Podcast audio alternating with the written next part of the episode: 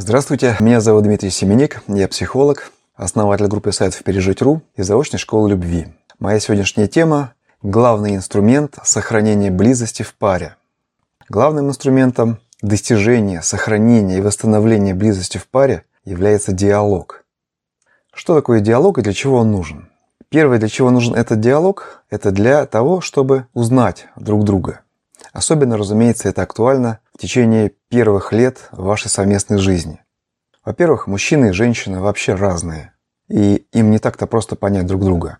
Во-вторых, каждый человек тоже по-своему уникален, у каждого свои какие-то есть сложности, потребности, желания, интересы и так далее. И как вы можете друг друга узнать, если не будете вести диалог? Именно о том, что вас более всего интересует, волнует, чего вам не хватает, то есть о самом главном. Известно же, что самая такая тема, о которой человеку интереснее всего говорить, это он сам. Точнее говоря, его чувства. Вот об этом и нужно говорить двоим людям в паре и о своих чувствах, и о чувствах другого человека, в общем, о чувствах и переживаниях каждого из вас. Не кого-то одного, а обоих, потому что бывает так, что кому-то одному уделяется внимание, второй слушает его, а первый не слушает того, кто его слушает. И получается, что как бы проблемы одного и интересы известны, а второго нет. Второе, для чего нужен диалог, это средство сказать о своих потребностях. Опять-таки, очень часто встречаю я, что люди живут годами в семье и годами же не говорят своему самому близкому человеку о том, чего им в семье не хватает. Приведу самый банальный пример. Женщине свойственно, когда она слышит о проблемах Мужчина его утешать, поддерживать, показывать свою любовь. Мужчине свойственно в таких же ситуациях предлагать решение. Для женщины совершенно нормально объяснить своему мужчине, что ей не нужно решение, что ей в эти моменты нужно, чтобы ее приласкали, пожалели, утешили, обняли, выслушали просто. Они предлагали решение, и все на этом разговор окончен. Это совершенно нормально. Хотеть этого и совершенно нормально просить своего мужчину об этом.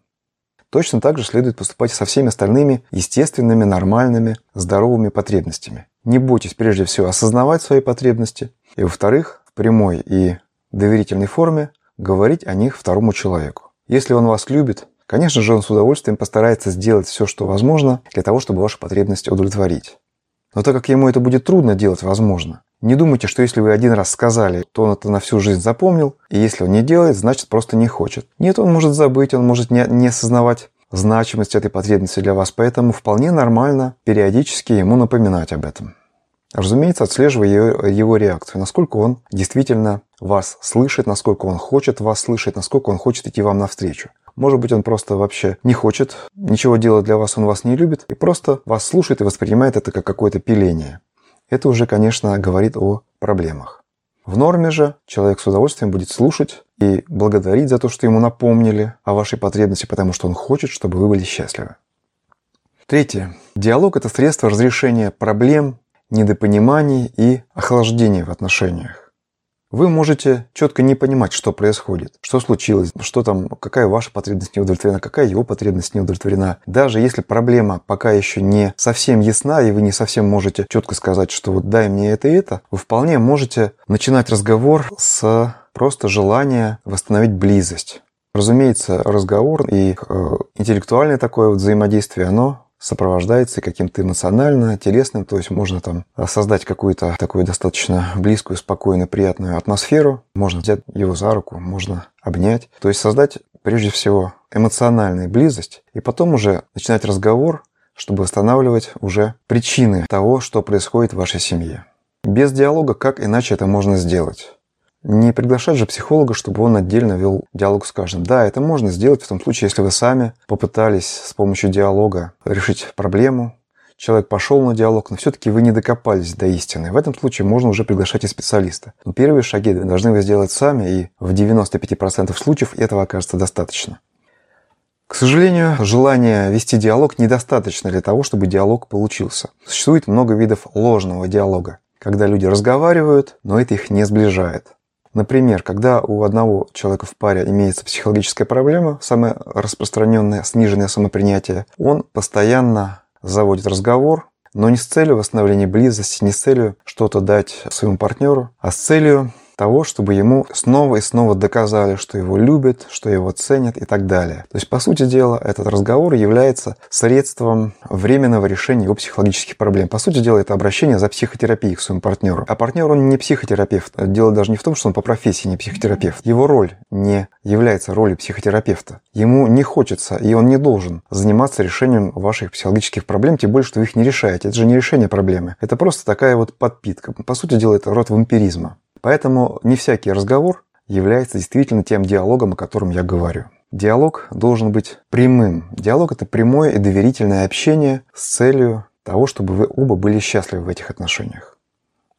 Есть э, очень интересный случай. Некоторые женщины даже ценят э, таких мужчин, которые не идут на диалог. Такие загадочные мужчины, которые э, что-то такое говорят, что считают нужным, а что не считают нужным, не говорят. Они такие, вы не знаете, что у них внутри. И вот эти женщины интересные, они ценят такого мужчины. А мужчина, на самом деле, просто благоразумен, он знает, что у него внутри помойка. И поэтому он помалкивает о своих мыслях и чувствах. Он рассказывает женщине то, что считает необходимым ей рассказать. А она дорисовывает себе вот в эту пустоту, вместо черноты, которая у него там внутри, она дорисовывает себе какую-то красоту. И в итоге она, конечно, потом, когда она узнает правду, ей приходится разочароваться. А правда выражается не только в том, что он думает, а в том, что он делает. Там, как правило, следуют какие-то не очень хорошие поступки с его стороны. Диалог должен быть постоянным, а не время от времени. Если вы не будете держать руку на пульсе друг друга постоянно, то неизбежно какие-то моменты будут происходить отдаление. И если вы позволите этому продолжаться, этому непониманию, этому отсутствию близости, то вы будете расходиться все дальше и дальше, и может наступить такой момент, когда диалог восстановить будет уже невозможно. И в этом случае перспективы вашей пары очень печальные. Подлинный диалог, я уже сказал, он прямой, открытый, без манипуляций. Людям зависимым, людям со сниженным самопринятием свойственно манипулировать, то есть говорить не прямо, говорить как-то окольно, давить на чувство вины партнера. Все это не свойство диалога. Подлинный диалог прямой и открытый. Мы прямо говорим и открыто слушаем. Ну, из того, что я сказал, уже понятно, что первое, что, что нужно сделать для того, чтобы восстановить мир и лад в семье, это либо обратиться к диалогу, если он у вас есть, либо восстановить диалог, если он у вас потерян. И если диалог еще можно восстановить, значит, скорее всего, можно восстановить и благополучие вашей пары. В чем проблема восстановления диалога? Если у вас есть психологические проблемы, они могут искажать ваш диалог, то есть делать его манипулятивным, больным, по сути дела разрушающим, а не созидающим. Поэтому понятно, что если такая проблема имеется, необходимо прежде всего заняться своим психологическим благополучием, восстановить его, стать адекватным, самодостаточным человеком, свободным, а не каким-то зависимым, тревожным, нуждающимся в постоянной подпитке от партнера. С этого надо начинать, потом уже диалог.